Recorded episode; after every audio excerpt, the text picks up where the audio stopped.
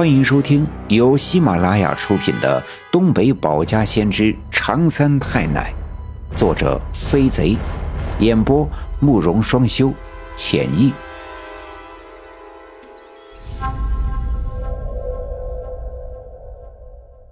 第二百三十八章：陈寡妇风言又风语，心已决，只身探地穴。昨晚发生的一切，基本就可以证明，这王革命家的地穴与这四方煞封印的炼狱之门有着某种关联。那群鬼魂都像干枯的飘零的树叶一般，被吸入了王革命家屋子里的地穴。于是，那群鬼魂的阴气便在这地穴里面聚集，从地穴口喷涌出来的黑气更加的猛烈浓重，让人不寒而栗。我奶奶建议我像上次那样，骑上那个包裹着金甲蛇皮的马鞍，去长三太奶的仙山寻求帮助，因为她觉得王革命家的地穴实在是太过邪恶。如果我再次进入这个地穴，她当然会特别的担心。我点了点头，觉得这是一个不错的办法。我先后两次看到百鬼夜行进入了王革命家的地穴，其实我对地穴下面有什么。我下去之后会发生什么？心里啊是一点底都没有。折腾了大半夜，西南边的天空已经泛起了微微的白色，天上的星星都悄悄地躲藏了起来，只剩下了几个胆大的，仍在天空中东一个西一个的闪着微弱的光。大毛愣出来，二毛愣脸，三毛愣出来，白瞪眼。这是刘家镇人们都知道的一句俗话，说的是天亮之前的最后几颗星星，只剩下三毛愣星在空中有气无力的闪烁的时候，便是天快要亮的时候。晨光与暮色不同，暮色是深蓝色的，太阳落山之后，夜晚到来之前，暮色便会笼罩着整个村庄，将一切都涂上深蓝色的轮廓。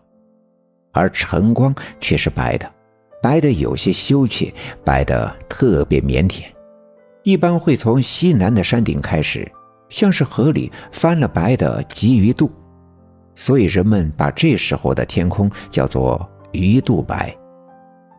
最先醒来的一定是村子里的鸡鸭鹅狗，让他们刚醒的时候，他们会在笼子里默默地向外观望，有些嘴欠的公鸡。会不识时务的叫上几声，吵醒那些其实并不想起床的人们。而人们终归是好面子的，尤其是那些持家的女人，鸡叫了还不起床，都会被自己耻笑。而对于那些游荡在夜晚的灵魂们，这鸡鸣是一种信号，这预示着阳光即将到来，他们需要躲回他们的阴暗的角落。所以，不管刘家镇即将发生什么。不管已经蕴藏着怎样的凶险，每天的这个时候呀，都永远保持着平静。奶奶一夜没睡，见外面天色亮起，便起来到院子里，把鸡鸭的笼子打开。他们兴奋地扑扑棱棱地跳到院子里疯跑，等待着奶奶去仓房里用瓢舀来粮食撒在院子里。到时候他们会炸起翅膀，欢快地在院子里抢食。可我却在这个时候睡着了，折腾了一夜，的确呀是太过疲惫。其实我心里明白，更多的来源于迷茫和无助。说心里话呀，我真的不知道接下来该怎么去做。就算我决定去探王革命家的地穴，但即便是我进入到了里面，也不知道自己该干什么。当然，我已经渐渐的接受了。我是火神的儿子之一，转世到今生，肩负着再次镇压四方煞封印的艰巨任务。但我除了脑海里经常出现的那些零散的记忆，以及我偶尔会惊讶地发现我具备特殊的能力之外，真的找不出我与前世那个神仙的任何关联。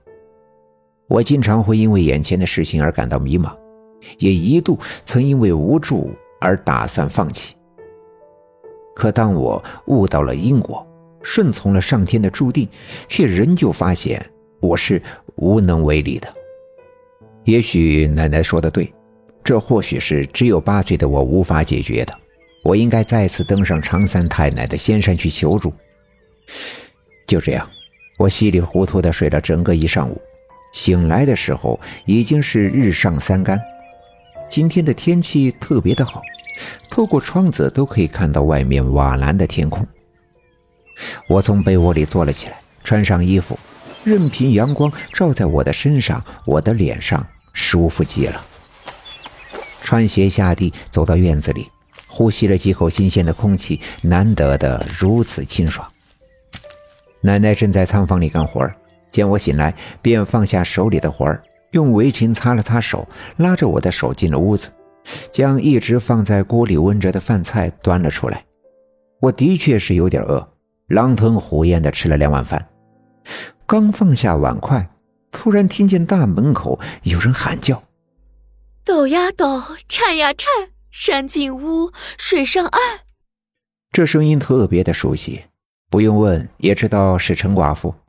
他经常在村子里来来回回的疯疯癫癫的唱着一些歌谣，不过这次的唱词却与每次的不同，这是新的词句，以前从没唱过。